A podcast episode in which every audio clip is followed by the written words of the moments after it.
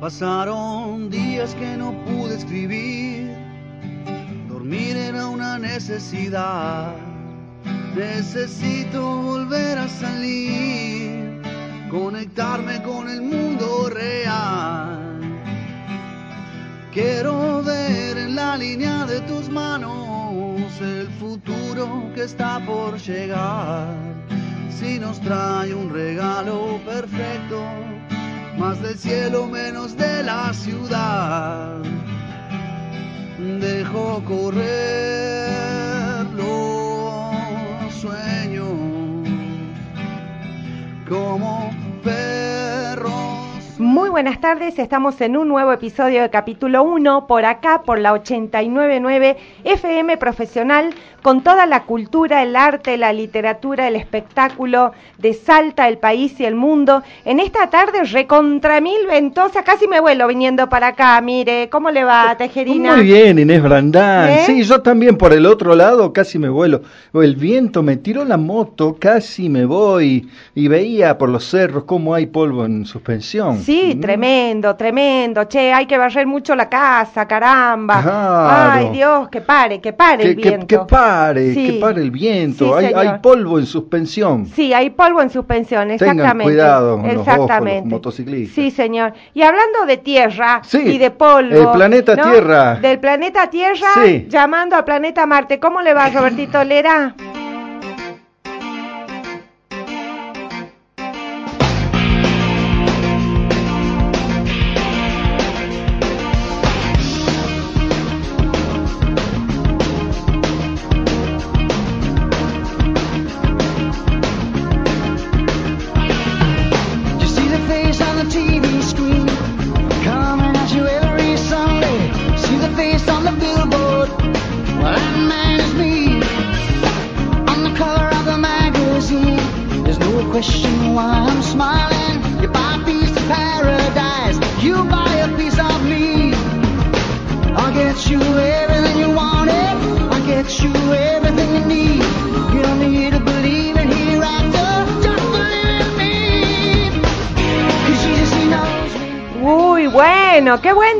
Para empezar esta tarde.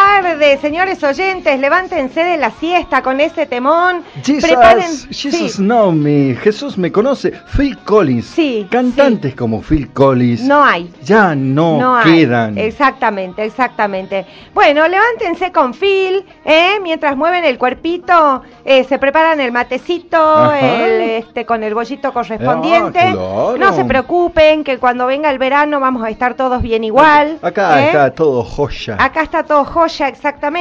Más vale una mente lúcida que un cuerpo perfecto. Sí, más vale pájaro en mano que sin volando. Exacto, no también. sé qué tiene No- que ver. nada que ver, pero bueno. Sí, ya que estamos en los dichos, eh, a todo chancho le llega su San Martín. También, Hoy. también, exactamente, exactamente. Ese sí es Ese atinente, está bueno, exactamente. sí. Sacamos los pajaritos. Bueno, señores, eh, prepárense para participar del sorteo por el Día del Niño, ¿eh? O el Ujú. del Día de las De las Infancias, la del niño y la niña, del Sí. sobrino y la sobrina, del hijo y la hija Sí, y así de- sucesivamente. De los peques. De los peques, exactamente. Eh, tres sorteos, ¿eh? Sí. De librería SBS, la bufanda roja de Nicolás Schuff y Marina Ruiz Johnson, el Día de las Cosas Perdidas de Lilia Lardone, Insectos al Rescate de Sebastián Pedroso, todos autores que la profe Varillas ha Sí. reseñado en capítulo Sí, 1. son amigos de altos ella, escritores, sí. íntimos, íntimos. sí, porque la profe toman se hace mate. íntima. Ella reseña y después es íntima de los que reseña. Toman mates virtuales, oh. Ya se, se, nos fue, y todo. se nos fue la miércoles la profe, ¿viste? Ahora es re famosa y, y, este, y, y es amiga de los grandes escritores Claro. y a, a mí ya no sé si me va a querer corregir A mí- la a mí novelita. me, me manda la nota por WhatsApp, mami, tiene un 3.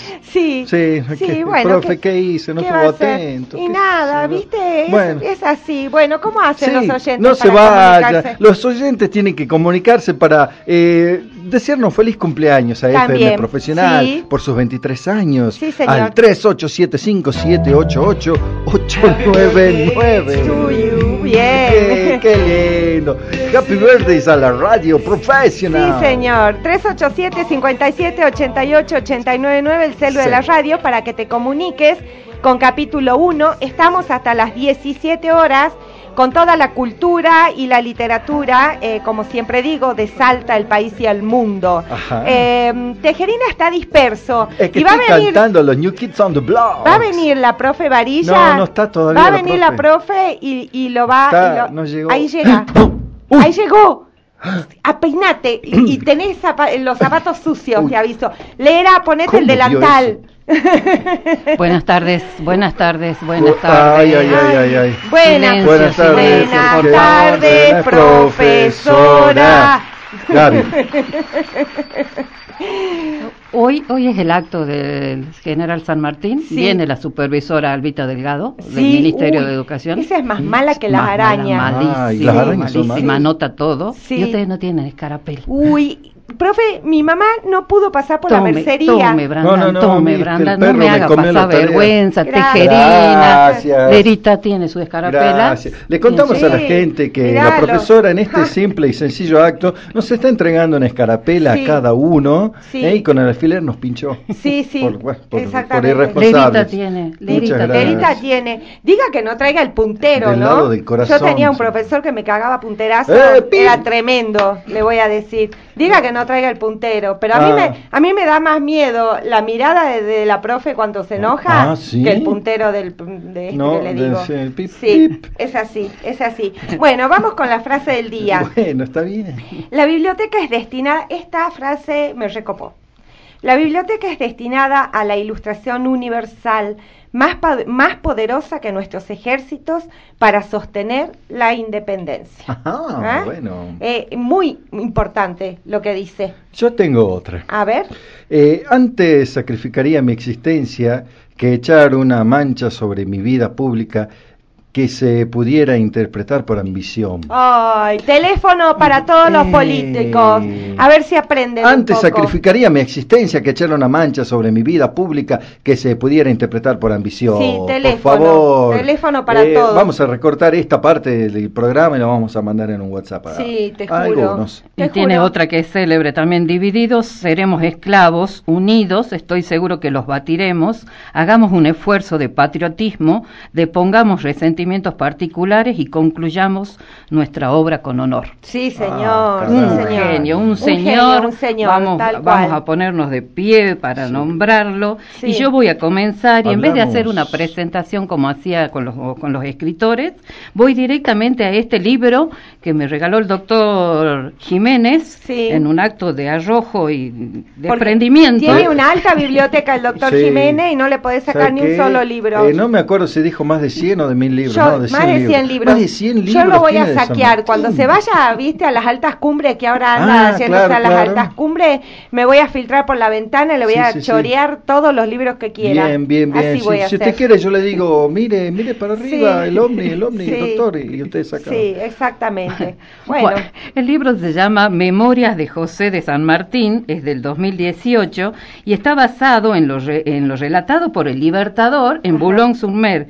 Eh, el autor es Gerardo Bartolomé, que nació en Buenos Aires y es un ingeniero civil. ¿Cómo me gusta la gente cuando su carrera ay, no sí, tiene nada, que, ver? tal Ajá. cual. Un ingeniero civil, pero que siempre estuvo atraído por la historia, así que participó en documentales de personajes históricos. Y Gerardo Bartolomé cuenta en la introducción que su libro surgió a partir de lo que escribió Adolphe Gerard, dueño de la casa donde San Martín vivió su último año y medio. Ajá. ¿Qué tal? Más fiel que eso, Claro, imposible, ¿no? Imposible. Claro, entonces eh, eh, Gerard era un apasionado de la historia y estaba fascinado por tener cerca a una figura tan importante de la independencia americana y por eso mantuvo con él largas charlas. Bartolomé lo que hace es, él se va a encargar de traducir al castellano ese texto y así nacer- nacerán Memorias de José de San Martín. Y él dice en la introducción, miren qué importante que es esto y que siempre lo he pregonado. Con esta publicación aspiro a lograr que muchos dejen de considerar a San Martín arriba de un pedestal y vean en él a una persona que logró hechos enormes, pero sin olvidar que se trata de una persona como cualquiera de nosotros, lo que vuelve al libertador aún más grande. Exactamente. Grande, es muy importante eso que usted dice, porque es verdad, ¿eh? No pensar que, porque eh, vo- vos podés ser héroe, cualquiera de nosotros Claro, puede ser sí, un sí, héroe, ¿eh? En- eh, son personas comunes que decidieron hacer grandes cosas, que tuvieron mucha determinación y mucho talento para hacerlas. Y bueno, eso es lo que ¿eh? los hace diferentes. ¿sí? Exactamente. Muchos no hacemos lo que debemos hacer, ¿no? Exactamente, muy bueno. Y esto es lo que escribe eh, el vecino, ¿no? Sí. Su alejamiento de España, parte 3. Hasta entonces, la vida de José de San Martín no había sido muy distinta de la de tantos hombres de guerra de aquella época en la que tanto del lado de Francia como del lado de sus enemigos se derrocharon enormes dosis de coraje y heroísmo. Pero a partir de 1812 se transforma en un personaje político de la más alta importancia y se convierte en el autor de uno de los capítulos más brillantes de la historia universal del siglo XIX. El recién ascendido coronel fue contactado al mismo tiempo, pero en sentido contrario, por emisarios del emperador Napoleón y del reino de Inglaterra, los primeros para convencerlo de reconocer al rey José y los segundos para aconsejarle que aprovechara la opresión que sufría la madre patria. En ese momento, e incitarlo a que tomara parte de la gesta independentista de las colonias españolas que se habían levantado en 1810 con el fin de que éstas siguieran el ejemplo marcado por la ex colonia inglesa, los Estados Unidos de Norte América, cuando las primeras noticias de aquella insurrección llegaron a Europa, San Martín sintió un estremecimiento por aquel grito de libertad de su tierra natal, y sin caer en la cuenta de todos los sufrimientos que aquel laborioso nacimiento suponía, se decidió a dejar España lo antes posible, con la ayuda de un oficial del ejército inglés que servía en la península ibérica, Sir Charles Stuart, consiguió un pasaporte y se embarcó hacia Londres con cartas de recomendación para Lord Macduff, luego conde de Fife, quien le procuró los medios para viajar hacia Buenos Aires. San Martín no olvidó jamás la ayuda que le proveyó este noble escocés y estos dos hombres notables mantuvieron su amistad durante muchos años. Ah, Eso muy es lo que le cuenta, Qué ¿no? bien. Muy bueno. Qué, qué placer haber sido vecino, ¿no? Sí, De- de- aparte hay de el- vecino, no, eh, aparte el vecino chusma, ¿no? Eh, Ese pero que ¿cómo? dice- Interesado, interesado por la claro, historia. sí, a ver, uno tiene, uno tiene siempre la imagen de un prócer, una persona intocable, y, y ya hacia el final de su vida era una persona más, que, que, iba, si hubiera habido este... Con sus luces y sus sombras, como todos, Sí, ¿eh? por supuesto. Con sus luces y sus sombras, pero bueno, un saludo al doctor Jiménez, que es recontra Gracias, mil, recontra, recontra admirador de San Martín. Gra- Gracias por su colaboración con sí, los textos. sí, ¿eh? señor. Bueno, Y Inés, que se eh, eh, tenés ahí en tus manos un libro bellísimo y yo digo, este, no hay otra forma de llegar a los niños que con este libro. Se llama Super Patriotas y es de la editorial AZ. AZ es una una editorial bastante interesante. Tiene una colección donde trata a Belgrano, a San Martín y a Güemes. Esos Ajá. son los tres héroes Ah, que ha elegido Bien. y siempre es una narrativa en verso, sí, que, Qué que- bueno. que- que llega mejor, ¿no? La, la autora es Valeria Dávila, que es periodista y maestra y se ha especializado en investigación histórica, así que todo nuestro nuestro respeto. Y el ilustrador, porque son geniales capo, las las ilustraciones, son sí. bellísimas, son de Iván Cigarán, que es un ilustrador, dibujante de historietas y que nació en Córdoba. Les voy a contar la historia de un superhéroe argentino que logró cambiar el rumbo de esta tierra y su destino. Cuentan que tenía un sueño, el de una América hermana, el de un continente libre y una nación soberana. Nació en Yapeyú Corrientes y jugaba desde chico junto a niños guaraníes, sus primeros amiguitos. Más tarde, con su familia, rumbo a España se marchó y aunque pasaron los años, nunca a esta tierra olvidó. Siempre quiso ser soldado y a ser militar llegó, y cuando aún era un niño, por primera vez luchó. Años más tarde ocurrió que aquí, en su tierra natal, se hablaba de independencia y también de libertad.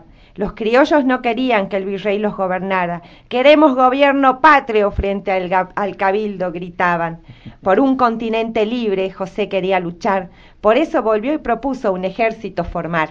Y fue así como creó el cuerpo de granaderos, para pelear con orgullo y con valor verdaderos. ¡Ay, está Qué genial! lindo. Me encantan las ilustraciones. Las ilustraciones son magníficas. Magníficas. A todo color. Y, y yo Muy creo bien. que si, que si la maestra les va mostrando a los chicos esos dibujos, pueden fascinarse. O sea, aparte, Fascinarse. el título de Super Patriotas Super también me parece muy Claro, genial. Eso sí. iba ¿no? a pedir que repitan el nombre del Sí, libro, del Super autor. Patriotas.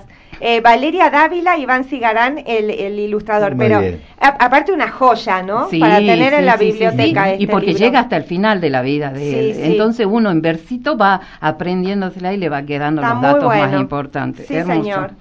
Bueno, no podíamos dejarlo afuera Balmaceda. Obvio. Balmaceda genio, periodista e investigador, y si hay alguien que sabe de nuestros héroes es eh, él, ¿no? Daniel Sí. Balmaceda. El libro que tiene Diego es Espadas y Corazones. Espadas y Corazones, y tiene como aclaración pequeñas delicias de héroes y villanos de la historia argentina. Ay, me Ah. encantan esos textos de Balmaceda, me redivierten. Tiene tres partes, ¿no? En la primera son los tiempos del virreinato, la segunda parte la independencia y la tercera unitarios y federales. San Martín, por supuesto, está en la primera parte y le dedica dos capítulos. ¿Y saben qué es lo más lindo? Los nombres que le ha puesto los dos capítulos dedicados a San Martín. San Martín, un duro de matar. Muy bueno. San Martín un duro de matar uno y San Martín un duro de matar dos. Porque acá van a haber duelos, lances amorosos, locuras repentinas, embarazos misteriosos, increíbles, fugas, asesinatos, robos y pequeñas delicias de nuestra historia. San Martín, duro de matar, dos. Cuando las tropas de Napoleón Bonaparte invadieron la región de Andalucía, San Martín ya era capitán de España y comandaba una vanguardia que divisó al enemigo en la localidad de Arjonilla. Con 20 jinetes, más el apoyo de la infantería, se lanzó sobre los sorprendidos franceses que, a pesar de que los superaban en número, no reaccionaron. Eh, como ocurriría en el combate de San Lorenzo, San Martín encabezó la carga contra la infantería enemiga. Aquel 23 de junio de 1808, la victoria se definió en minutos. Los franceses huían del campo sacándose de la cabeza sus importantes morriones para poder correr más rápido. Las crónicas hablaron del glorioso combate de Arjonilla y dedicaron loas al valor del capitán del ejército español, José de San Martín. Pero en aquel combate, el libertador corrió serio peligro al rodar su caballo y un soldado de los húsares de Olivenza, llamado Juan de Dios, le salvó la vida en el instante en que San Martín estaba a punto de ser sableado por un corpulento francés. Ajá. Qué detalle, ¿no? Qué bárbaro, Qué detalle sí. aquel, ¿no? De, de Dios eh, no solo lo rescató, sino que le cedió su caballo y continuó repartiendo sablazos a pie. Y lo más importante, sobrevivió a su hazaña. La última participación de San Martín en el ejército español será en mayo de 1811. Aliado a los británicos, portugueses y alemanes, enfrentará a Francia en Albuera. Allí será herido en un enfrentamiento cuerpo a cuerpo con un oficial de la caballería francesa. El comandante de aquel gran ejército aliado que derrotará a las tropas de Napoleón será un viejo conocido de los porteños, William Carr Beresford, Ajá. eh, conocidísimo en las sí, invasiones. Las ¿no? invasiones. En 1812 San Martín abandonará Europa y marchará al Río de la Plata para sumarse a la Revolución Sudamericana. Partirá debiéndole a España su formación militar, el rey, los sueldos de toda una campaña de infantes, al general Negrete, quien le rescató cuando lo asaltaron en 1801, y al soldado de Dios su vida. Muy bien, Eh, duro de matar, en sí, serio. duro de matar, Hay algo verdad. que hay algo que me encantó siempre de San Martín y que gracias a él Güemes pudo volver a Salta a pelear sí, en la frontera totalmente. y eran muy buenos amigos. Me encanta eso, Sí, ¿no? sí. además este texto me remitió al Cabral. A Cabral. A Sí, Cabral, ¿no? sí, señor. Soldado heroico. Soldado Sí. heroico cubriéndose de gloria. Eh, tengo acá eh, a Lisa Porceli Piu, Sí. sí, una vez más con nosotros, Lisa Porceli, con su libro Albertina, la ayudante de San Martín. Ella en la dedicatoria pone a mis padres, a mis hermanos y a mis sobrinos dos puntitos, mi patria. Ah, ¡Ay, qué hermoso! Un día la maestra le pide a sus alumnos que le escriban una carta a San Martín, pero el compañerito de Albertina afirma que eso es como escribirle a Papá Noel, porque San Martín nunca va a recibir la carta. La maestra insiste en que le, en que le, harí- en, en que le harían si pudieran, en qué harían si pudieran viajar en el tiempo, y entonces sí, Albertina hace rato que lo tiene pensado. Yo quiero ser la ayudante de San Martín. Ah. Este capítulo eh, se llama Señora Logia Lautaro. Ah, Y va a ser la explicación, la explicación de Albertina de la logia, ¿no? A ver. La primera vez que escuché hablar de la logia Lautaro pensé que era una mujer, porque en muchos lugares del país se dice la Albertina, el Facundo. Además, como en la época colonial había nombres de los más raros, como Mariquita Sánchez de Thompson, y algunos, eran, algunos nombres eran apellidos, como San Martín. Una mujer tranquilamente podía llamarse Logia y de apellido Lautaro. Una mujer que en secreto ofreciera su casa para que los patriotas se juntaran a planificar la independencia. Claro que tendría que haber sido una mujer muy valiente, porque nadie, amigo del rey de España, debía enterarse de esas reuniones. Si hubiera sido una vergüenza que después de insistirle a San Martín para que me aceptara como su ayudante, en medio de nuestra primera clase de ajedrez, yo le dijera, ¿puedo ir a lo de la señora Logia con usted para cebarle mates mientras hablan? Al escuchar semejante burrada, él levantaría la vista por encima del tablero muy serio, tan serio que yo me olvidaría de si estoy jugando al ajedrez, a las damas o a los palitos chinos, y desearía nunca haberme interesado por la historia. Así nos quedaríamos mirándonos, detenidos en el tiempo. Yo con la cara deformada que te sale cuando pateas la pelota y ves que va directo a la cabeza de una maestra. y él con los ojos achinados, mascullando lo que yo dije, hasta que de golpe San Martín largaría la carcajada y entre risa y risa repetiría la señora logia. Podríamos usarlo como clave. Entonces yo respiraría de nuevo y el tiempo volvería a correr entre nosotros. Su risa, por supuesto, sería un sí, Albertina, podrá venir conmigo, pero ojo, sí, ya sé, ojo, porque estar en las reuniones de la logia sería como estar escondida en la casa del mago cuando practica los trucos, cuando mete en la manga en el bolsillo y en la galera todo lo que va a necesitar para hacer su magia. Nadie debe conocer los trucos del mago antes de que los haga, porque después contarlo es una tentación. Por eso hasta el mismísimo mago jura a la sociedad de magos nunca revelar los trucos. Es que si él hablara o algún chico contara lo que el mago va a hacer, se arruinaría la magia para todos. Y ojo, porque aunque yo solo cebara mate en las reuniones, también tendría que jurar mi silencio hasta la muerte. Así que lo lamento, no puedo hablar más de la logia. ¡Ay, muy bueno! ¡Qué imaginación!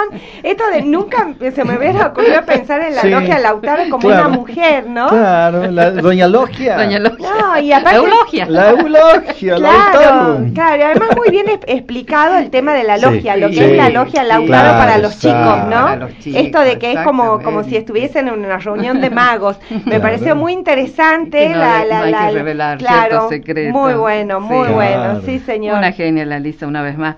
Bueno, el, el librito con el que vamos a cerrar este primer bloque es José de San Martín, caballero de principio al fin, de, Ale- de Adela Bach, que alguna vez les comenté que, que suele escribir teatro. Y lo mágico del teatro que escribe es que es todo rimado, ¿no? Sí. Eh, en esta ocasión es una obra teatral que presenta episodios de la vida de una de las figuras más importantes de la historia argentina, como persona con ideales y valores, pero también con sentimientos, con dudas y con pesadillas. El fragmento es la escena 4, que es el encuentro entre San Martín y Bolívar. Bueno, usted José y yo Bueno, Bolívar. Bueno, eh, mi ejército cuenta con soldados muy valientes, pero lamentablemente la cantidad no es suficiente. Yo podría proporcionarle algunos, pero no muchos, porque no sería oportuno. Yo reconozco bien su mérito, y si usted no puede darme más soldados, yo le ofrezco ponerme a disposición suya con mi ejército. Eso es imposible, José. Yo jamás podría darle órdenes a un hombre como usted. Entonces, en este momento lo anuncio. Yo me voy, me retiro, renuncio. Lo dejo usted al mando de todas las tropas. Vuelvo a Buenos Aires y me voy a Europa. Muy bueno, muy, Muy lindo. bien. El encuentro entre José San Martín y Bolívar ya, ¿no? En las últimas instancias, Claro. el de, de la revolución. Eh, la serie Bolívar está Sí. este, este diálogo, ¿no? Este, Exacto. Exactamente. Sí, sí, está bien recreado. La Sí, verdad que sí muy me gustó. Esa es una de las mejores series que yo he visto. Sí, ¿Mm? muy buena. Bueno, eh, porque vive muy profundo dentro de mi corazón, el recuerdo de los días del ayer, no hay esquina en este mundo que me pueda hacer borrar el amor por esta tierra que me vio nacer. Yo sí quiero mi país es el tercer disco de estudio de la cantante argentina Soledad Pastoruti que fue producido por el cubano Emilio Estefan en el año 1999 y muy oportunas estas palabras. Yo sí quiero a mi país canta Soledad Pastoruti. Estás escuchando capítulo 1. Capítulo 1.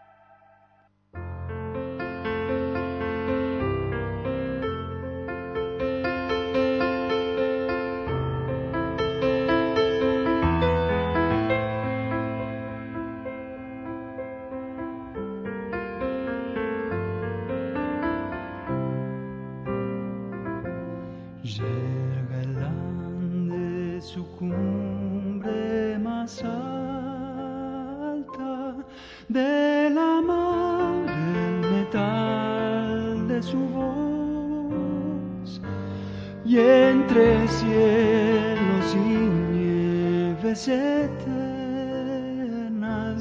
se alza el trono del libertador. Suenen claras trompetas de gloria y levanten un himno triunfal. Que la luz de la historia giganta la figura del Qué hermosura. Estamos en el segundo bloque de capítulo 1 hasta las 17 horas, escuchándolo a Pedro Aznar cantar el Ah, sí, himno, ¿no? el de himno San a- Martín. El himno a San Martín con Lito Vital en el Hermoso, hermoso. Sí. La verdad me, me, me- se me paraban los pelos de. Sí, punta. es, es hermoso, es Una hermoso, hermosura, sí señor. Bueno, hoy como sabrán, estamos con la profe Varillas hablando de San Martín en los libros y en la literatura, ¿no? Así es, y ahora tenemos San Martín de Editorial Albatros, también Sí. hermoso, más cari- caricaturesco, ¿no? Sí, Eh, sí. los dibujitos. Es una colección que se llama Personajes del Mundo. Y en este libro se reúnen los hechos más importantes de la vida de San Martín y están pensados especialmente para pequeños lectores. Por eso van acompañados por hermosas ilustraciones. La colección retoma la vida de aquellos que lucharon por sus ideales. Por si le interesa a la audiencia, hay una biblioteca virtual en la que uno puede entrar y, ve- y ver a todos nuestros héroes de Ah, esta bien. manera. Es leer.albatros.com.ar. Ah, muy bien. Perfecto. Profe, yo leo todas las páginas. ¿sí? No, la que quieras acá, Acá. desde acá hasta acá. Bien, bien. Bien. Bien, profe. Sí, profesora. Sí, señora profesora. Tiempo después, San Martín regresó a Buenos Aires. Había estado en varios combates y, al igual que otros soldados de América del Sur que conoció en España, ya, soñaba con la independencia. Un día el gobierno lo llamó y le pidió que organizara un ejército. Entonces reunió a los hombres mejor preparados, a los más disciplinados y obedientes, y creó el regimiento de granaderos a caballo. Una tarde, mientras José de San Martín descansaba en el patio de su casa, bajo un enorme ceibo lleno de flores, llegó un mensajero para informarle que esa noche había un baile para homenajear a los soldados. qué. Cuando entró a la casona donde se celebraba la reunión, una hermosa joven apareció frente a él. Llevaba un vestido con mariposas violetas y el pelo largo y suelto. Su nombre era Remedios de Escalada. Cantaba dulcemente y su voz llenó el aire de música. Bailaron toda la noche. Desde ese mismo instante, José supo que, estarían juntos para siempre. Se casaron en la iglesia más hermosa de Buenos Aires y tuvieron una hija, Mercedes Tomasa, más conocida como Merceditas. Junto con su ejército, San Martín comenzó la lucha por la independencia de la Argentina. La primera batalla de las que salieron victoriosos fue en las barrancas de San Lorenzo. Como era tan valiente, siempre iba al frente, pero en la batalla hirieron a su caballo y él quedó atrapado. Uno de sus soldados, Juan Bautista Cabral, bajó de su montura para ayudarlo. Gracias a su sacrificio, San Martín volvió a la lucha y ganaron el combate. Hermoso, qué lindo los dibujos. Qué lindo los dibujos y qué, qué linda manera de contarle, ¿no? Sí, sí, Muy sí. sencilla y bien para que llegue a los niños. El libro que tiene Diego ahora es, otra vez tenemos al genio de Balmaceda, Ah, que esta vez escribió hi- historias de corceles y de acero. Oh, qué bien. tal, no? Desde 1810 a 1824. La propuesta del periodista Daniel Balmaceda surgió de una charla con el antropólogo Dick Edgar Ibarra Grasso, que le dijo, miren qué lindo lo que le dijo, el gran secreto para revelar enigmas complejos es mirar lo que siempre vemos pero desde otro lugar. Ah. Y eso es lo que hace Balmaceda, ¿sí? Sí. Nos presenta los mismos hechos, pero desde otro ángulo, ¿no? Sí, señor. En este caso es el entrenamiento de los granaderos. El coronel José de San Martín fue el principal maestro de sus reclutas. Se puso al frente de los entrenamientos que durante los dos meses iniciales se llevaron a cabo en el descampado conocido con el nombre de ranchería. Además del jefe, cada recluta tenía su instructor particular. El sistema de adiestramiento no era similar al español, sino al francés, con algunas adaptaciones hechas por el propio coronel. Lo primero que les enseñó fue a marchar. Los aprendices de héroes recibieron una instrucción completa sobre los movimientos de las columnas y en menos de dos semanas estaban capacitados para marchar, contramarchar y realizar giros en orden, pero a pie, ya que aún no había llegado la etapa en que se les permitía montar. Al coronel San Martín no le gustaba saltear pasos. Recién cuando advirtió que sus hombres dominaban el movimiento coordinado, comenzó con una nueva instrucción. La segunda etapa consistía en dominar el uso de las armas. Los reclutas aprendieron a usar la- las tercerolas, es decir, un arma de fuego que puede definirse como un fusil tosco que funcionaba con chispas y contaba con una bayoneta. Pero esta no fue una enseñanza muy intensiva porque San Martín no confiaba mucho en este tipo de armamento. Lo que él dominaba era el uso del sable y de la lanza. Los secretos de su empleo también fueron brindados por el ilustre militar a cada uno de sus granaderos. En ese sentido, puede decirse que don José actuaba como un personal trainer de cada uno de sus hombres. Formaba, eh, formaban rondas, se plantaba en el medio, convocaba a alguno de los aprendices en el centro del círculo. Allí el elegido ejecutaba los movimientos de ataque y de defensa, enfrentando al propio comandante, quien los corregía delante de todos. Estas clases de esgrima y lanceo a cargo del padre de la patria eran de los más provechosas. San Martín les enseñaba de qué manera colocar su cuerpo, la cabeza, el torso, las piernas, las rodillas y las manos. Incluso les explicaba el efecto de cada una de las pegadas para que de manera mecánica emplearan la más efectiva de acuerdo con la situación. Por ejemplo, para los sables tenía tres tipos de golpe. Con el plano de la hoja se le daba un planchazo que provocaba al adversario un mareo y un aturdimiento que lo anulaba. Mira. La estocada con la punta se empleaba para infligir una herida profunda. El filo, en cambio, era empleado para cortar en forma completa un brazo, una mano, una pierna o sobre todo una cabeza. Mm. Eh, terminadas las lecciones en ronda, armaba parejas para que practicaran y caminaba entre ellos marcando defectos y señalando virtudes. El dominio del sable terminó otorgándoles una ventaja inmensa. A medida que los realistas se enfrentaban a estos sabladores profesionales, aumentaría el temor que les inspiraban. Ah, muy bien. Caramba. Sí, que me sorprende lo de la lanza. Ajá. Lo de la lanza me sorprende, ¿no? Este, que no sabía que, que, porque sí el sable, ¿viste? Pero la lanza no, no sabía. Eh, No la me, da un momentito, quiero ¿Sí? leer un mensaje, ¿no? Eh, atenta, profe, porque dice, buenas tardes, ¿me podrían repetir el nombre de los libros y los autores? Ay, caramba, Ah, son un montón. Son, son varios, por Son un ejemplo. montón. Bueno, eh, mucha de ¿Sabe la bibliografía es de Daniel Balmaceda. Daniel ¿no? Balmaceda. Yo acabo de leer historias de corceles y de acero. Otra de Daniel Balmaceda, eh, Balmaceda es Espadas y Corazones, por ejemplo. Sí. Este de San Martín, que es para los más pequeños, es San Martín de Editorial Albatros, que es de Laura Bonavita, y las ilustraciones de Walter Carzón. Después leímos también el- la obra de teatro de José de San Martín de Adela Bach y Superpatriotas de la Editorial AZ. Bien. Claro. Si no, la otra que pueden hacer es mirar el flyer, el flyer que pusimos en redes. Ahí están todos los títulos, Ah, porque claro. pusimos todos los libros. Todas, ¿eh? Claro. todas las fotos. Sí, Sí, todas las fotitos. Bueno, en el año 2002, eh, la, la revista Viva, ¿se acuerdan la Sí. revista Viva que era de. Clarín? Lanza eh, una colección de cuatro libritos. Uno es sobre San Martín, el otro es sobre Belgrano, el otro de Sarmiento y el último de Moreno.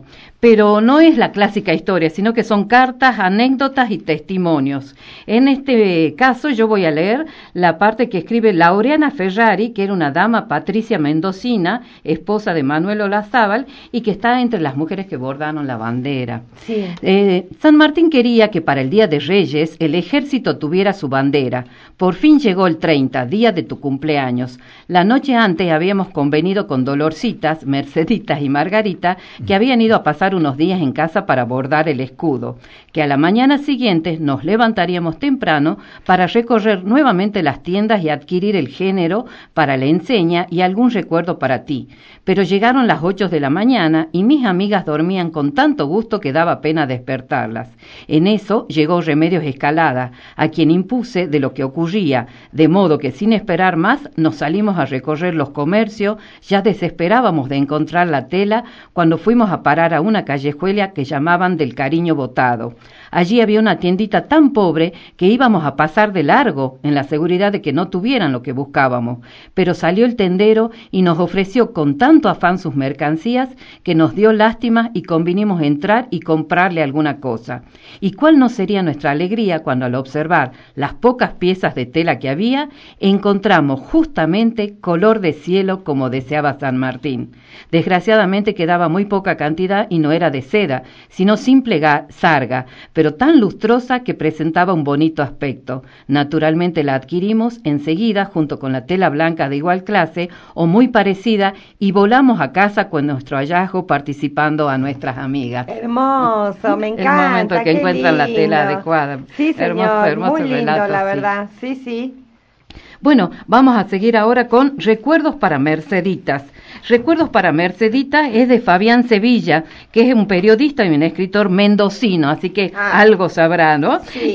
en su Claro. casa de Francia, el general San Martín, ya anciano, vive bajo el amoroso cuidado de su hija y mientras charlas en Libertador cuenta sucesos y anécdotas ocurridos durante su lucha por la libertad de los pueblos sudamericanos. ¿Sabe algo, papá?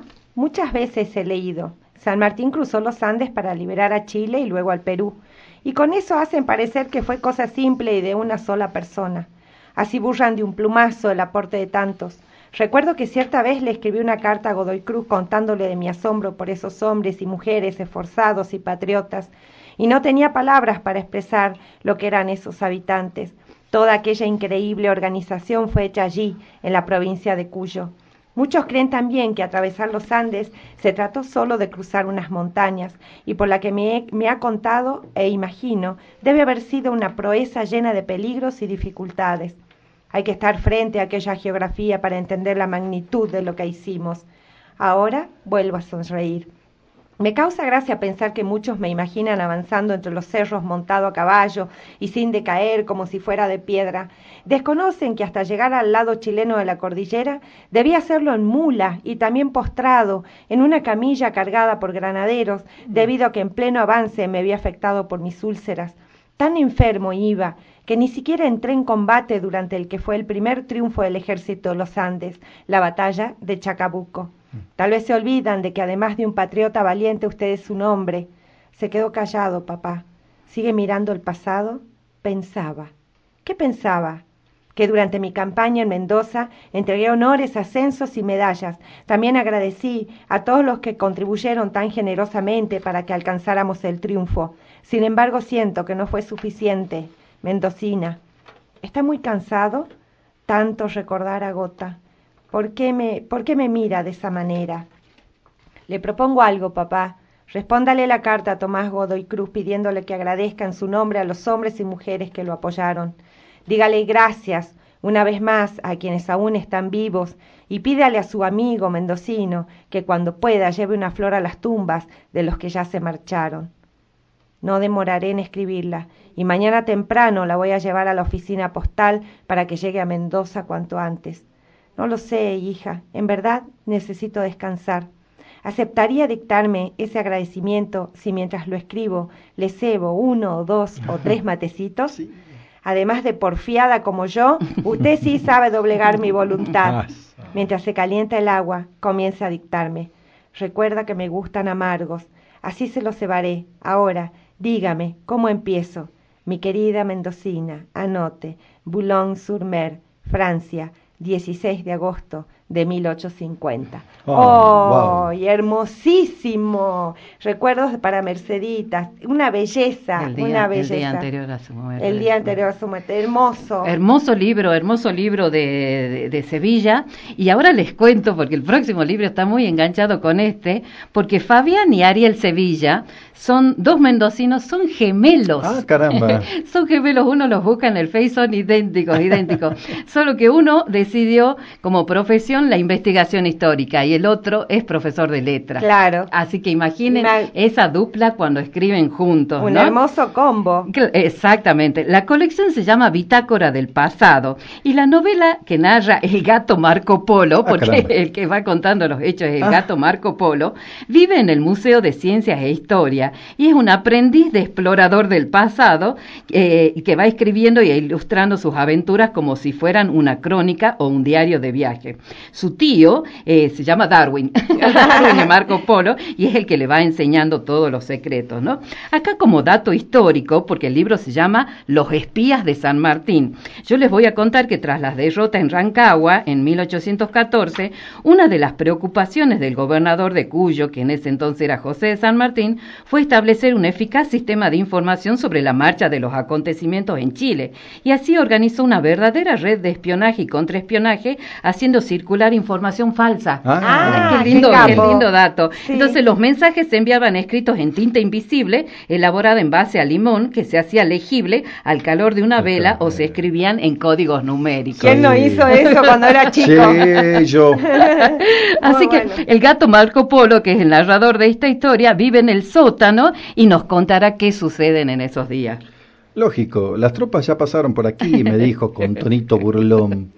Iba a pedirle referencias para saber hacia dónde ir y encontrarme con esas tropas. No pude. Salí corriendo luego de escuchar el grito de Quieto enemigo, el rey del rey de España, o recibirás las balas de dos fusiles realistas. Huía en cámara lenta por culpa de la nieve y al girar la cabeza vi que a toda carrera se me acercaban dos soldados. Debajo de los ponchos usaban uniformes blancos. Sus sombreros, iguales a los de los granaderos a caballo, eran blancos y con un pompón verde en lo más alto del morreón. Uno se arrodilló para apuntarme con su fusil. Aquí se acaban mis siete vidas, pensé, a la vez que zigzagueaba para evitar el balazo. Esquivé el disparo o el fusilero tenía pésima puntería. La bala impactó contra un cerro y el estallido retumbó gracias al eco del vallecito, que también amplificaba el grito de ¡Alto, sucio traidor! Y era esperable lo que ocurrió. ¡Avalancha! Gritó el dúo de fusileros. Una mole de nieve se había desprendido de la cima. Como un tsunami bajaba hacia nosotros por una ladera. Los tres escapamos desesperados, pero la marea de nieve se tragó a los dos soldados. Cuando ya me tocaban los talones, sin detenerme, tanteé el interior de la mochila. Encontré lo que buscaba, y luego de sacarlo lo lancé al aire. Comenzó a desplazarse. Al caer al suelo había formado un excepcional bote inflable para rafting. Salto, de, salto de tigre. Me subí y usando un remo avancé, pero por la pendiente de lo que era un río congelado. La avalancha me respiraba en la nuca. Yo remaba igual a diez remeros olímpicos. La pendiente me puso delante de una gran piedra inclinada. El bote se deslizó por la roca y de pronto volaba en el bote a varios metros de altura. Los cerros se fueron estrechando y la canoa de goma se plantó dentro de una quebrada. Sin timón para controlarla, rebotaba contra las paredes. Abajo el alud se empeñaba en seguirme. Cuando dejé de rebotar, el gomón cayó a pique. De nuevo en el piso empezó a girar como una brújula desbocada hasta que derrapó. Lo que faltaba, la quebrada no tenía salida. Quedé atrapado dentro de ese pasillo de piedra, viendo cómo la niebla galopaba derechito hacia mí. Si voy a terminar hecho tortilla, al menos fue en una misión, me resigné. Cerré los ojos para no ver cómo me aplastaba mi despiadado cazador. En vez del peso de una tropa haciéndose, haciéndome puré, sentí que me agarraban del pellejo y del cuello. Mis patas ya no pisaban el suelo, un ventarrón heladísimo me cacheteaba por todos lados, bamboleándome como una campana. Me animé a mirar. Muy abajo vi la cordillera como desde un avión. Al mirar hacia arriba descubrí que me había salvado de un depredador, pero era presa de otro. Un cóndor me tenía en sus garras. ¡Qué bueno! Muy bueno el relato y el punto de vista desde el gato, Del gato, ¿no? del gato. Está muy bueno. Del gato que se tira por el cronos tobogán Claro, y, así, caramba. y así va hacia el pasado, porque hay, un, Claro. hay, un, hay un reloj misterioso que está en el sótano del cabildo que avisa cada vez que está por suceder algo que va a cambiar todo lo que Claro. ocurrió en el, en el pasado. Claro. Entonces él tiene que ir y volver a acomodar Está las muy cosas. bueno, genial, está muy bueno, genial, muy genial, genial. Me encantó esta parte de- de- del punto de vista del gato que cuenta que retrocede en la historia. Marco Polo y Darwin. Muy bueno, muy bueno. Bueno, hemos llegado al final del programa. Muchísimas gracias, Gaby Varillas. La verdad, estuvo muy entretenido hablar de San Martín de esta de manera, diferente, sí, ¿no? sí, sí. Este, podríamos haber hecho una reseña histórica y todo lo demás, pero no hay nada más Claro. interesante que hablar de la patria a partir de los libros. De los- Así que este, estuvo muy bueno. Muchísimas gracias.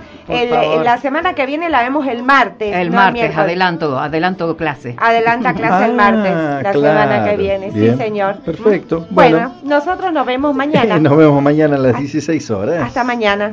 que estoy vivo en medio de tantos muertos. Para decidir, para continuar, para recargar y considerar. Solo me hace falta que estés aquí con tus ojos claros.